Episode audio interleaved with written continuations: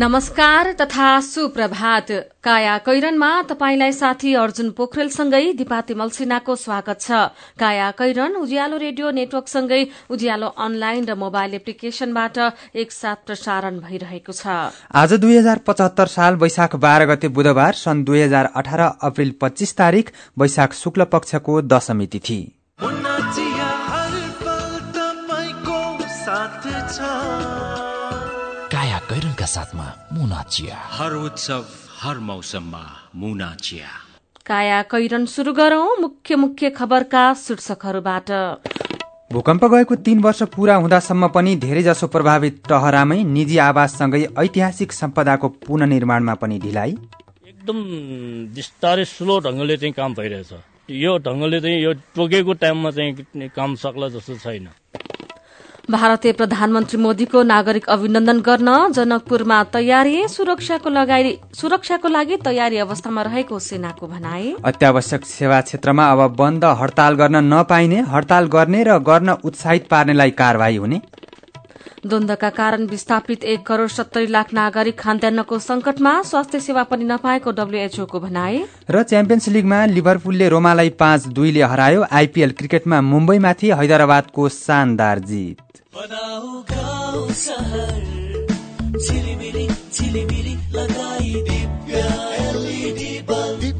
Bulb दुई वर्षको वारेन्टीका साथ चौधवटा साधारण चिम बाल्नुभन्दा एउटा दिव्य एलइडी बल्ब बाल्नुमै बुद्धिमानी। दिव्य एलइडी बल्ब उज्यालोमा छ दम खर्च पनि कम। दिव्य एलइडी बल्ब राष्ट्रिय वाणिज्य ब्याङ्क लिमिटेडको सूचना नेपाल राष्ट्र ब्याङ्कको निर्देशन अनुसार आ आफ्ना खाता भएका बैंकका शाखामा वा बैंकका कुनै पनि शाखामा तुरन्तै गई केवाईसी फारम भर्न बाँकी। सबै ग्राहकले दुई हजार पचहत्तर असार पन्ध्र गते भित्र केवाईसी फारम भरि बुझाइदिनु हुन ग्राहक महानुभावहरूलाई हार्दिक अनुरोध गर्दछौ।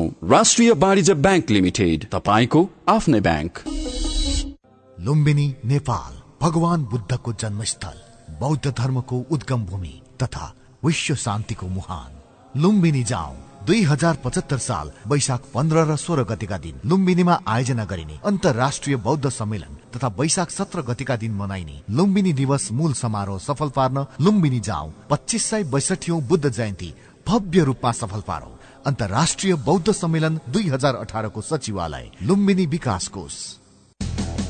प्लास्टिक जन्य वस्तु फोहोर टायर इत्यादि नजलाउने सम्बन्धी वातावरण विभागको अनुरोध। ग्रामीण तथा विशेष गरी शहरी क्षेत्रमा प्लास्टिक जन्य वस्तु फोहोर टायर इत्यादि बालेर आगो ताप्नुका साथै फोहोरहरू बाल्ने गरिन्छ। यस्ता वस्तुहरू बाल्दा निस्किने धुवामा डाइअक्सिन फ्युरान जस्ता हानिकारक ग्यास तथा धुवाका अति सूक्ष्म कणहरू हुने हुँदा यसले फोक्सोको क्यान्सर लगायत श्वास प्रश्वास सम्बन्धी गम्भीर रोगहरू लाग्न सक्छन्। तसर्थ आजैदेखि प्लास्टिक जन्य वस्तु फोहोर टायर इत्यादि बाल्ने कार्य बन्द गरी वातावरणमा हुने प्रदूषण तथा जनस्वास्थ्यमा पर्ने असर न्यूनीकरण गरौं। वातावरण संरक्षणमा योगदान पुर्याउ। नेपाल सरकार वन तथा वातावरण मन्त्रालय वातावरण विभाग।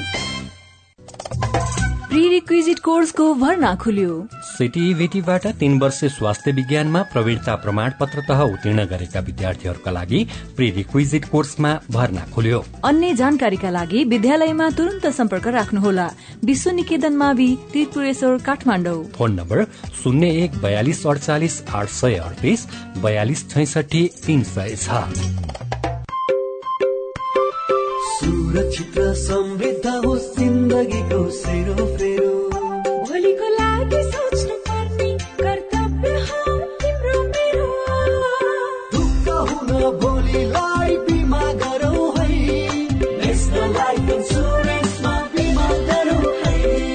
तीस वर्षदेखि सञ्चालनरत नेपालकै पहिलो अग्रणी जीवन बिमा कम्पनी नेपाल सरकारको पूर्ण स्वामित्व रहेको राष्ट्रिय वाणिज्य ब्याङ्क प्रवर्धक रहेको national life insurance company Lazimpat Kathmandu.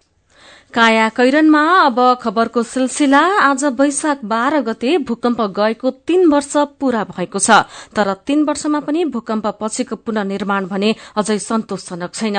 यो तीन वर्ष भूकम्प प्रभावितले आशामै जीवन बिताएका छन्। आजका सबैजसो पत्र पत्रिकाले भूकम्पको तीन वर्षलाई लिएर प्राथमिकता साथ खबर छापेका छन्। काया कैरनमा हामीले यही खबरलाई पहिलो बनाएका छौं। दुई हजार बहत्तर साल वैशाख बाह्रको भूकम्पमा घरबास गुमाएका परिवारलाई सरकारले तीन लाख रूपियाँ नयाँ घर निर्माण अनुदान दिने घोषणा गर्यो। त्यति रकमबाट पीड़ितले घर बनाउन सक्ने अवस्था थिएन। त्यसैले उनीहरूलाई काठमाडौँ उपत्यकामा पच्चीस लाख र उपत्यका बाहिर पन्ध्र लाखसम्म सहुलियत दरमा ऋण उपलब्ध गराउने व्यवस्था गरियो। बैंकहरूको उदासीनता र झन्झटिलो प्रक्रियाका कारण दुई प्रतिशत ब्याजमा दिने घोषणा गरिएको सहुलियत ऋण सुविधा धेरै जसोले लिनै सकेनन्। भूकम्प गएको तीन वर्षसम्म पीड़ितहरूको ठूलो संख्या अझै टहरामा नै बसेको छ। कतिपयले निर्माण शुरू गरे पनि रकम जोहो गर्न नसकेर अल्झिरहेका छन्। पीड़ितले सुपथ दरको आवास कर्जा पाउन नसकिरहेको समयमा सरकारले सामूहिक जमानीमा तीन लाख रूपियाँसम्म निर्व्याजी ऋण दिने नीति ल्यायो। त्यो नीति बमोजिम राष्ट्र बैंकले कार्यविधि बनाएर लागू गर्न निर्देशन पनि जारी गर्यो तर अहिलेसम्म एकजना भूकम्प प्रभावितले पनि त्यो सुविधा पाउन सकेका छैनन्। यस्तै दातृ देश तथा निकायले ऋण तथा अनुदान सहयोगका लागि विभिन्न शर्त राख्दा पुननिर्माण प्रतिबद्धता अनुसारको पुननिर्माणमा प्रतिबद्धता अनुसारको रकम आउन सकेको छैन। सरकारसँग सम्झौता भएको रकमको पनि न्यून मात्र खर्च भएको छ। दाताको सहयोग घोषणाले उत्साहित प्रभावितलाई यसले राहत भन्दा पनि बढ़ी आहत बनाएको छ। वैशाख बाह्र गतेको भूकम्पबाट क्षतिग्रस्त सम्पदाको पुननिर्माणका लागि अझै एक खर्ब साठी अर्ब रूपियाँ आवश्यक पर्ने भएको छ। राष्ट्रिय पुननिर्माण प्राधिकरणका अनुसार पुननिर्माणमा अहिलेसम्म एक खर्ब उन्नाइस अर्ब बीस करोड़ रूपियाँ खर्च भइसकेको छ। यसमध्ये ठूलो हिस्सा नेपाल सरकारले आफ्नै स्रोतबाट खर्च गरेको छ। पुननिर्माण सम्पन्न गर्न दाताले दिएको प्रतिबद्धता सम्झौता तथा खर्च भइसकेका रकम बाहेक थप एक खर्ब साठी अर्ब रूपियाँ आवश्यक पर्ने प्राधिकरणका प्रमुख कार्यकारी अधिकृत युवराज भूषालले जानकारी दिनुभयो। सांस्कृतिक सम्पदा पुननिर्माणको काम पनि सन्तोषजनक छैन। धरहरा काष्ठमाण्डव रानी पोखरी जस्ता महत्वपूर्ण सांस्कृतिक सम्पदा कहिले बनिसक्ने हुन् अहिले पनि भन्न सकिने अवस्था छैन। भूकम्पले सात सय त्रिपन्न सम्पदामा क्षति गरेको थियो। दुई हजार बहत्तर साल माघ दुई गते राष्ट्रिय भूकम्प दिवसको दिन पारेर पुरातात्विक तथा सांस्कृतिक सम्पदाको पुनर्निर्माण औपचारिक रूपमा थालनी गरिएको थियो। तर यसबीचमा बनिसकेका सम्पदाको संख्या नब्बे पनि पुग्न सकेको छैन। महत्वपूर्ण सांस्कृतिक सम्पदा अझै पनि अलपत्र अवस्थामा नै छन्। भूकम्पको तीन वर्ष पीड़ित अझै अलपत्र श्रृंखलाको चौथो सामग्री नवराज फुयालको सहयोगमा मदन पौड्यालबाट। सामान पनि राम्रो सामान चाहियो। अनि काठ अझै काठ नपाएर कहिले इँटा नपाएर हुन्छ त्यस्तो। तत्कालीन प्रधानमन्त्री केपी शर्मा ओलीले शिलान्यास गर्नुभएको ललितपुरको रातो मच्छिन्द्रनाथ मन्दिर अहिले पनि बनिसकेको छैन। उबेला दुई वर्षमै सक्ने गरी काम सुरु भएको थियो तर कहिले सामग्री अभाव त कहिले स्थानीयकै विरोधले काम रोकिने अनि सुरु हुने गरेको छ। मच्छिन्द्र बहालका मदन साक्य। एकदम बिस्तारै स्लो ढङ्गले चाहिँ काम भइरहेछ। यो ढङ्गले चाहिँ यो टोकेको टाइममा चाहिँ काम सक्ला जस्तो छैन। राष्ट्रपति विद्यादेवी भण्डारीले रानी पोखरी र तत्कालीन प्रधानमन्त्री ओलीले बुङमतीबाट एकैसाथ सम्पदा पुनर्निर्माणको अभियान सुरु गर्नु भएको थियो। काठमाडौँ उपत्यका सहित तीस जिल्लाका प्राचीन स्मारक एवं पुरातात्विक सम्पदामा भूकम्पले क्षति गरेको हो। भूकम्पले काठमाडौँमा दुई सय पचास ललितपुरमा एक सय तीस र भक्तपुरमा अस्सी गरी चार सय साठी सांस्कृतिक सम्पदा भत्किएका थिए। विश्व सम्पदा सूचीमा सूचीकृत मध्येका एक सय चालिस सम्पदा क्षतिग्रस्त रहेकोमा अहिलेसम्म एकतिसवटा सम्पदाको मात्रै पुनर्निर्माणको काम सकिएको छ। भक्तपुर दरबारमा छ चाङ्गु नारायणमा दुई हनुमान ढोका दरबारमा एघार स्वयम्बुमा छ पाटनमा चार बौद्धनाथमा एक पशुपतिमा एक गरी एकतिस सम्पदा सकिएका हुन्। विश्व सम्पदा बाहेकका अडचालिस सम्पदाको पुनर्निर्माण सकिएको पुरातत्व विभागले जनाएको छ। विश्व सम्पदा सूची बाहेक काठमाडौँका सत्र ललितपुरका तीन भक्तपुरको एक दोलखा र गोरखाको सात सातवटा सम्पदा पुनर्निर्माण कार्य सकिएको छ। त्यस्तै काभ्रेको छ रामेछापको तीन धादिङको दुई नुवाकोटको एक र ओखलडुङ्गाको एकवटा सम्पदा पुनर्निर्माण कार्य पनि सकिएको छ। अहिले झण्डै तीन सय सम्पदाको पुनर्निर्माण भइरहेको पुरातत्व विभागले जनाएको छ। विभागका महानिर्देशक भेषनारायण दाहाल। एक्ज्याक्ट डाटा भन्नु पर्दाखेरि पचासी भन्दा माथि छ नब्बेको हाराहारीमा हामीले सम्पन्न गरिसकेका छौँ र यो सम्पन्न हुने क्रम बढ्दैछ। किनभने भूकम्प प्रभावित चौधवटा जिल्लामा धेरै जिल्लामा कामहरू सम्पन्न भएको कुरा आइरहेछ। प्राविधिकहरू जाँदै हुनुहुन्छ। इस्टिमेटहरू अनुसार चेक गर्नुहुन्छ। त्यसैले यो सङ्ख्या निरन्तर अब बढ्दैछ। भूकम्पले नढलेका तर जीर्ण बनेका कतिपय सम्पदाको टेको पनि अझै हट्न सकेको छैन। सरकारी कार्ययोजनामा यी सबै सम्पदा पाँच वर्ष भित्रै सक्ने प्रतिबद्धता छ। तर पुरातात्विक सम्पदाको पुनर्निर्माण गर्ने लक्ष्य भने कागजमै सीमित हुने अवस्था देखिएको छ। किनभने महत्वपूर्ण सम्पदा विवाद र अलमलमै रुमल्लिएका छन्। सबैभन्दा बढी विवाद धरहरा रानी पोखरी र काष्ठमण्डपमा छ। राष्ट्रपति भण्डारीले शिलान्यास गरेको रानी पोखरीको पुनर्निर्माण शुरू भए पनि आधुनिक शैलीमा बनाउन खोजिएको भन्दै स्थानीयले विरोध गरेपछि अहिले काम रोकिएको छ। झण्डै चार सय वर्ष पुरानो ऐतिहासिक रानी पोखरी पुनर्निर्माणको काम आउँदो जेठदेखि फेरि शुरू गर्ने तयारी छ। परम्परागत शैलीमा निर्माण हुनुपर्ने स्थानीय बासिन्दाको माग र दबावपछि तीन महिनादेखि रानी पोखरी पुनर्निर्माणको काम रोकिएको थियो। रानी पोखरी जस्तै विवादमा परेको सम्पदा धरहरा पनि हो। भूकम्पले ढलेको धरहरा नागरिककै सहयोगबाट पुनर्निर्माण गर्ने उद्देश्यसहित म बनाउँछु अभियान थालिएको थियो। धरहरा पुनर्निर्माण कोषमा झण्डै नौ करोड रुपैयाँ संकलन पनि भएको छ। तर दुई हजार त्रिहत्तर साल पुस उनातिस गते मन्त्री परिषदको निर्णयले धरहराको निर्माण जिम्मा नेपाल टेलिकमलाई दिने निर्णय गरेको थियो। तर धरहराको डिजाइनका विषयमा कुरा नमिल्दा टेलिकम पछि हट्यो भने धरहरा पुनर्निर्माणको जिम्मा राष्ट्रिय पुनर्निर्माण प्राधिकरणले पाएको छ। अघिल्लो कार्यकालमा प्रधानमन्त्री केपी शर्मा ओलीले एक वर्षभित्रै धरहरा पुनर्निर्माण हुने बताउनु भएको थियो। अहिले ओली दोस्रो पटक प्रधानमन्त्री हुनुभएको छ। पहिलो पटक सत्तामा छँदा ओलीले थालेको अभियान भने अलपत्र अवस्थामा छ।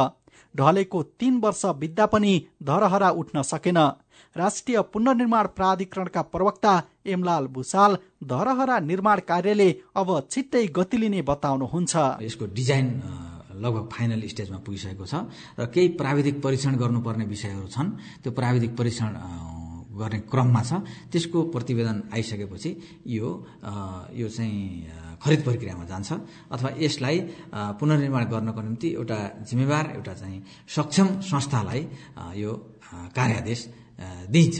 त्यो हाम्रो यो सार्वजनिक खरिद ऐन र नियावलीका प्रक्रियाहरू पूरा गरेर हामी अगाडि बढाउँछौँ। अर्को कामै सुरु हुन नसकेको महत्वपूर्ण सम्पदा काष्ठमण्डप पनि हो। जेठ पन्ध्र गतेदेखि काष्ठमण्डप पुनर्निर्माणको काम सुरु गर्ने तयारी छ। धरहरा काष्ठमण्डप र रानी पोखरी जस्ता सम्पदामा काठमाडौँ महानगरपालिका पुरातत्व विभाग र स्थानीय बासिन्दाको विवादले काम हुन नसकेको हो। विवाद जेसुकै हुन् तर सम्पदा बनाउने काममा नीति नियम र परिधि भन्दा बाहिर जान सकिँदैन भन्नुहुन्छ पुरातत्व विभागका महानिर्देशक भेषनारायण दाहाल। हामीले आफ्नो नियम कानुन परिधि भन्दा एक इन्ची बाहिर जान पनि मिल्दैन। त्यो परिधिभित्र बाहिर गयौँ भने हामी जवाबदेही त हामीले बिहोर्नुपर्छ। ऐतिहासिक सम्पदा देशको सभ्यताका साक्षी मात्र नभएर देशको पर्यटन विकासका आधार पनि हुन्। त्यसैले यी सम्पदा आर्थिक सामाजिक सांस्कृतिक हिसाबले महत्वपूर्ण छन्। महत्वपूर्ण सम्पदामा जिम्मेवार निकाय नै विवादमा रुमल्लिनु भन्दा पनि पुरानै शैलीमा सुरक्षित पुनर्निर्माणमा ध्यान दिनुपर्ने खाँचो छ। भूकम्पको तीन वर्ष पीडित अझै अलपत्र।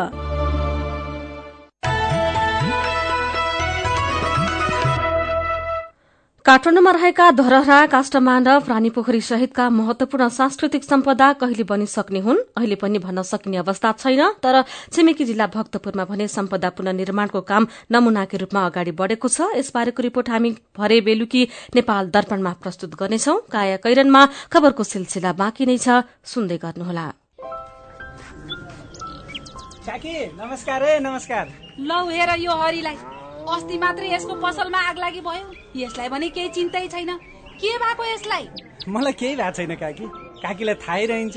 मैले त आफ्नो लघु व्यवसायको लघु बिमा कार्यक्रम मार्फत बिमा पो गरेको छु। नोक्सानी अनुसार बिमाको नियमभित्र रहेर क्षतिपूर्ति पाइहाल्छु नि। के को चिन्ता? लघु बिमा क्षतिपूर्ति? के भन्छ यो? ल काकी सुन्नुहोस्। लघु बिमा भनेको मानिसहरूको दैनिक जीवन तथा जीविकोपार्जनको क्रममा आइपर्ने विभिन्न प्रकारका जोखिमहरूबाट हुने आर्थिक नोक्सानीमा क्षतिपूर्ति दिने कार्यक्रम हो। ए अनि कस्ता जोखिमहरूमा लघु बिमाले सहयोग गर्छ त? लघु बिमा गरेमा विभिन्न कारणले हुने दुर्घटना तथा रोगहरूको उपचार बापत हुने औषधि उपचार खर्च प्राकृतिक प्रकोप आगलागी तथा अन्य कारणले हुने व्यक्तिगत सम्पत्तिको नोक्सानी लघु व्यवसाय सञ्चालनको क्रममा हुने अनिश्चितता तथा नोक्सानी बाली तथा पशुधनमा हुने क्षति बापत क्षतिपूर्ति पाइन्छ। ए ए अनि यस्तो सुविधा कसरी लिन सकिने रहेछ त? क कसले पाउने हुन्? फेरि बिमा गर्दा खर्च पनि त लाग्ला नि। लघु वित्त कार्यक्रममा सहभागी ग्राहकहरूले स्थानीय स्तरमा सञ्चालित लघु वित्त संस्थाहरू मार्फत लघु बिमाको सेवा लिन सक्छन्। यस बिमा कार्यक्रमको बिमा शुल्क न्यून हुने भएकोले थोरै खर्चमा भविष्यमा आउन सक्ने आर्थिक जोखिमको सजिलै व्यवस्थापन गर्न सकिन्छ काकी। ओहो लौ गजबकै कुरो रहेछ। अब हामी सबैजनाले लघु बिमा कार्यक्रममा सहभागी भई आफ्नो र परिवारको जीवन सुरक्षित पार्नुपर्छ। ए बाबु यो कुरो त सबै गाउँलेहरूलाई भनिदिए है लघु बिमा गरौँ ढुक्क रहौँ। युके एड सक्षमको सहकार्यमा नेपाल विमक संघद्वारा जारी सन्देश।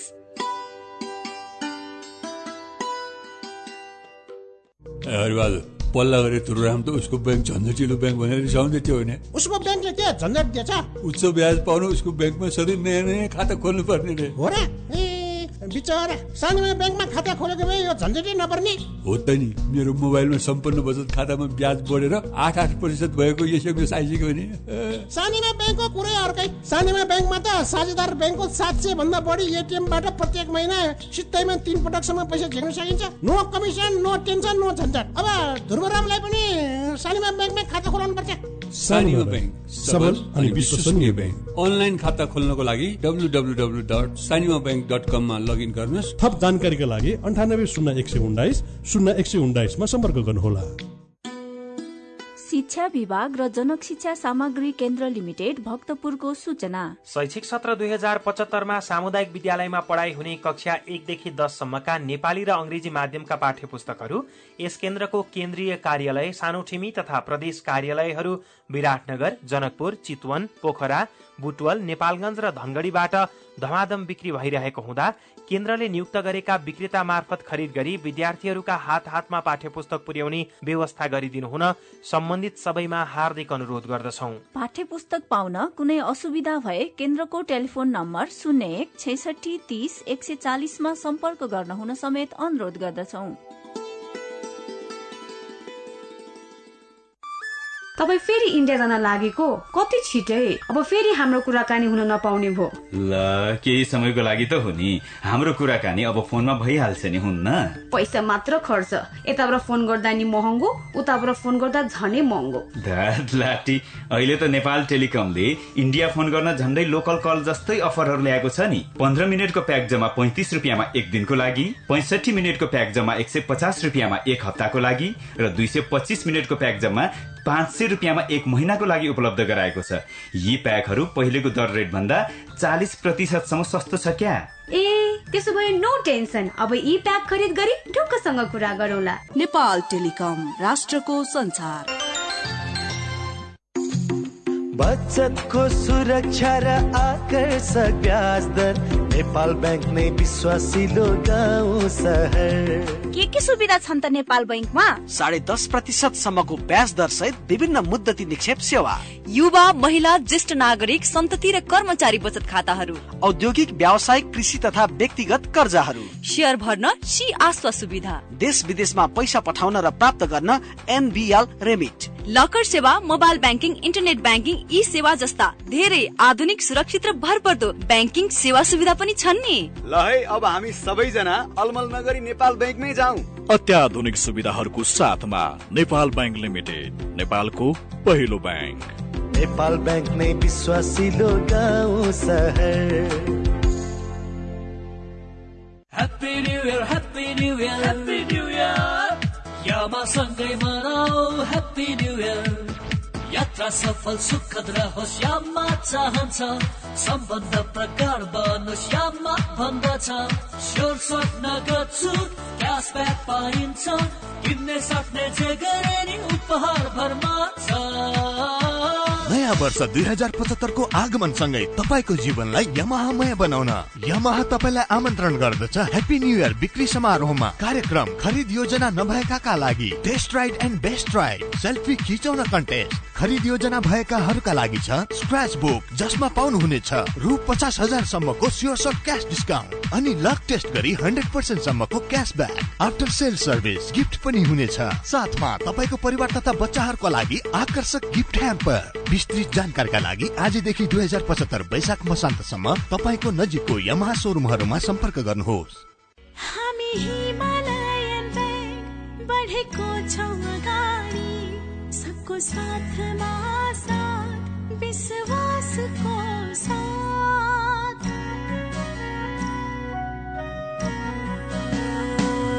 विश्वासले नै बनेको छ हाम्रो संसार।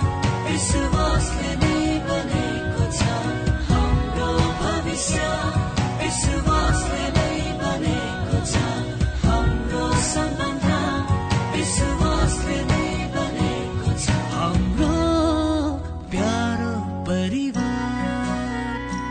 हिमालयन बैंक लिमिटेड विश्वास को साथ।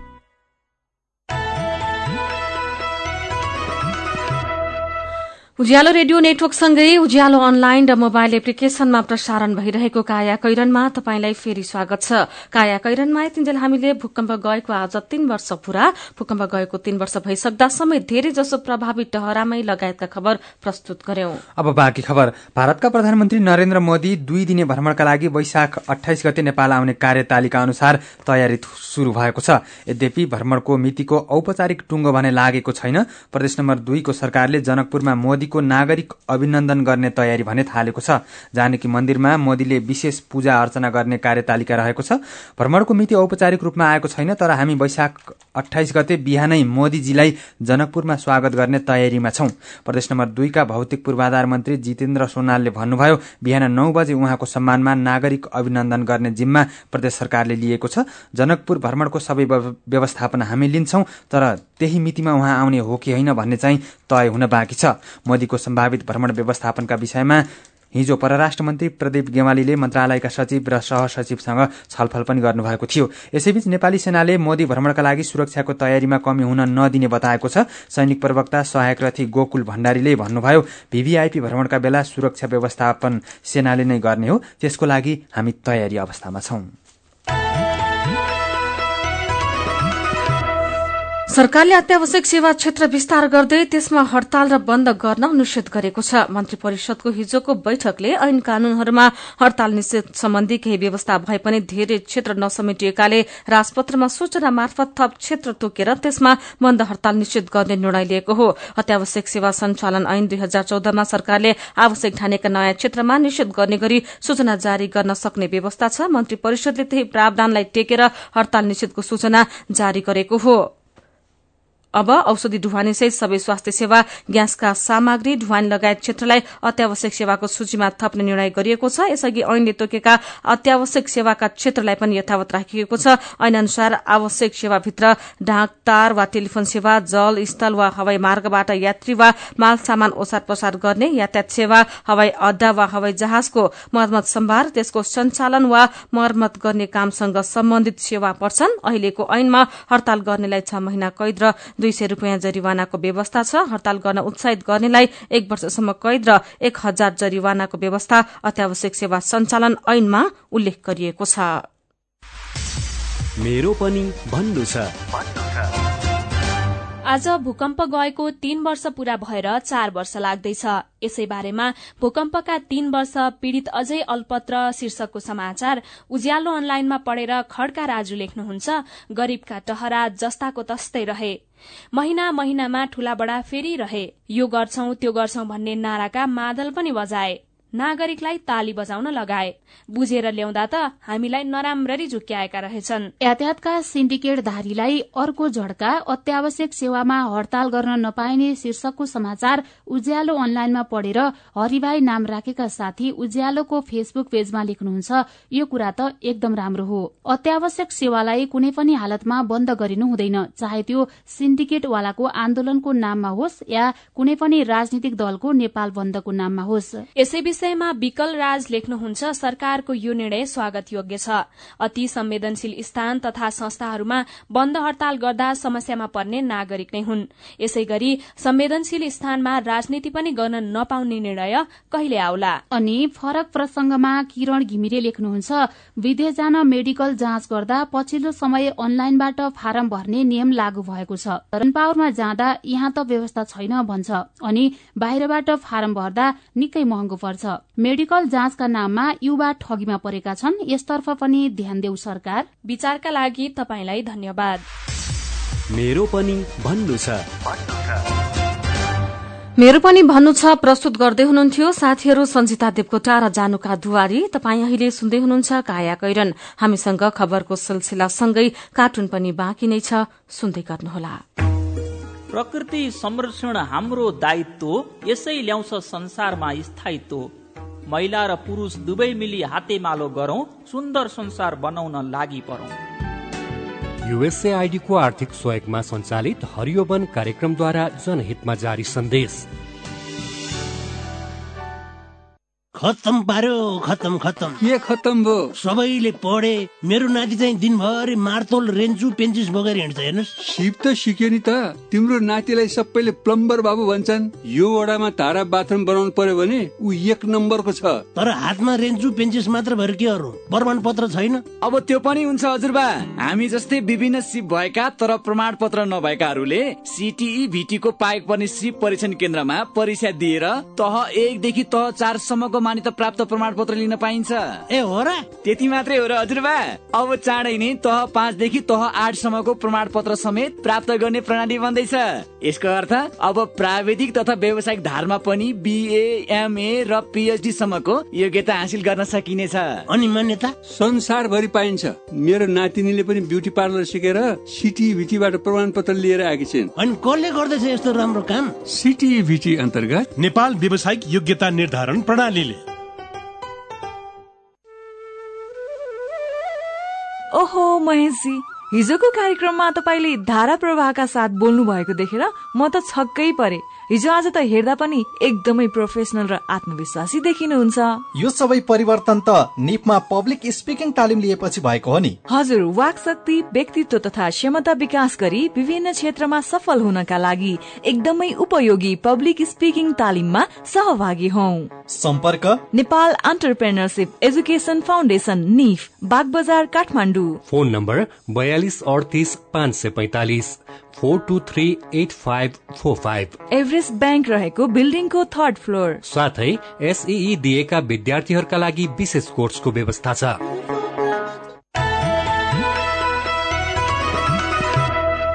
सीधा कुरा प्रष्ट विचार काठमाडौँमा नब्बे mega hertz Ujyaalo radio network मार्फत देशभरिका विभिन्न एफएम स्टेशन तथा उज्यालो अनलाइन र मोबाइल एप्लिकेशनमा प्रसारण भइरहेको काया कैरनमा तपाईंलाई फेरि स्वागत छ। अब विदेशको खबर सिरिया र छिमेकी पाँच विभिन्न देशबाट द्वन्दका कारण विस्थापित बनेका एक करोड़ सत्तरी लाख नागरिकले खाद्यान्नको संकट झेलिरहेको विश्व स्वास्थ्य संगठन डब्ल्यूएचओले जनाएको छ। सिरियाली नागरिकको जीवन रक्षाका लागि खाद्यान्न लगायत अत्यावश्यक दैनिक उपभोग्य वस्तुका लागि थप लगानी गर्नुपर्ने देखिएको डब्ल्यूएचओ को भनाइ छ सिरियाली द्वन्दका कारण लाखौं सिरियालीलाई स्वास्थ्य सहयोगको समेत खाँचो रहेको डब्ल्यूएचओले जनाएको छ। अब खेल खबर एसियन भलिबल महासंघ एभिसी सेन्ट्रल जोन प्रतियोगिता अन्तर्गत आज हुने सेमी फाइनल खेलमा नेपालले बलियो प्रतिद्वन्दी तुर्कमेनिस्तानसँग प्रतिस्पर्धा गर्दैछ। यसपटक उपाधि जित्ने योजनासहित बंगलादेश पुगेको नेपाली टोलीले तुर्कमेनिस्तान विरूद्ध जितकै योजना बनाएको छ। साबिक विजेता किर्गिस्तान र उजेकिस्तानलाई पराजित गर्दै समूह बीको विजेताको हैसियतमा सेमी फाइनल पुगेको तुर्कमेनिस्तान नेपालका लागि कठिन प्रतिद्वन्दी हो। च्याम्पियन्स लीगको सेमी फाइनलको पहिलो लेगमा इङ्ग्लिस क्लब लिभरपुलले इटालियन क्लब रोमामाथि शानदार जित निकालेको छ। घरेलु मैदान एनफिल्डमा भएको खेलमा लिभरपुलले रोमालाई पाँच दुईले हराएको लिभरपुलका लागि उत्कृष्ट लयमा रहेका मोहम्मद सलाह र फेर्मिनोले दुई दुई गोल गरे भने मेनले एक गोल गरे। च्याम्पियन्स लीगमा आज राति रियल मड्रिड र वायन म्युनिक बीच खेल हुँदैछ। खेलकै अर्को प्रसंगमा इण्डियन प्रिमियर लीग आईपीएल क्रिकेटमा गएर रातिको खेलमा सनराइजर्स हैदराबादले मुम्बई इण्डियन्सलाई एकतीस रनले हराएको छ। एक सय उन्नाइस रनको सामान्य लक्ष्य पछ्याएको मुम्बई अठार ओभर पाँच बलमा सतासी रन बनाएर अल आउट भएपछि हैदराबाद एकतीस रनले विजयी भएको हो। जितपछि हैदराबाद छ खेलबाट आठ अंक बनाएर तालिकाको तेस्रो स्थानमा पुगेको छ भने छ खेलबाट दुई अंक बटुलिएको मुम्बई पुछारबाट दोस्रो स्थानमा छ।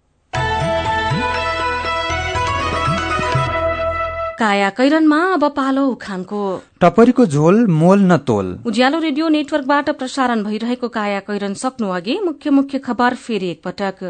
भूकम्प गएको तीन वर्ष पूरा हुँदा पनि धेरैजसो प्रभावित टहरामै निजी आवाससँगै ऐतिहासिक सम्पदाको पुननिर्माणमा पनि ढिलाइ। भारतीय प्रधानमन्त्री मोदीको नागरिक अभिनन्दन गर्न जनकपुरमा तयारी सुरक्षाको लागि तयारी अवस्थामा रहेको सेनाको भनाई। अत्यावश्यक सेवा क्षेत्रमा अब बन्द हड़ताल गर्न नपाइने हड़ताल गर्ने र गर्न उत्साहित पार्नेलाई कारवाही हुने। सिरिया लगायत देशमा कारण विस्थापित एक करोड़ सत्तरी लाख नागरिक खाद्यान्नको संकटमा स्वास्थ्य सेवाको पनि अभाव। र च्याम्पियन्स लीगमा लिभरपुलले रोमालाई पाँच दुईले हरायो। आइपीएल क्रिकेटमा मुम्बईमाथि हैदराबादको शानदार जीत। अब कार्टुन आज हामीले अन्नपूर्ण पोस्ट दैनिकमा बासु क्षितिजले चियो चर्चो शीर्षकमा बनाउनु भएको कार्टुन लिएका छौं। भूकम्प गएको तीन वर्ष पूरा भएको छ तर प्रभावितको अवस्था अहिले पनि त्यस्तै छ। आजको कार्टुन यही विषयसँग सम्बन्धित छ। कार्टुनमा सानो टहरामा प्रभावित जसो तसो बसिरहेका छन् त्यही बस्तीमा घुम्दै फिर्दै प्रधानमन्त्री केपी ओली जस्ता देखिने व्यक्ति पुगेका छन्। त्यहाँ उनले कसैले पनि अब भोकै मर्नु पर्दैन भन्ने आश्वासन दिँदैछन् अनि जवाफमा भूकम्प प्रभावित भन्दैछन्। भोकै मर्या छैनौ सरकार अनेक खण्ड र ठक्कर खाएर बाँचिरहेका छौं। आजको काया सकिएको छ। काया कैरन सुन्नुभएकोमा तपाईंलाई धन्यवाद। उज्यालो रेडियो नेटवर्कमा केही बेर पछि प्रसारण हुन्छ। बिहानी रेडियो पत्रिका उज्यालो फल्चा काया कैरनबाट प्राविधिक साथी मनोज विष्टसँगै अर्जुन पोखरेल र दिपा तिमल सिन्हा विदा हुन्छौ। उज्यालोको मोबाइल एप्लिकेशन र उज्यालो अनलाइन डट कममा ताजा खबर पढ्दै र सुन्दै गर्नुहोला। नमस्कार।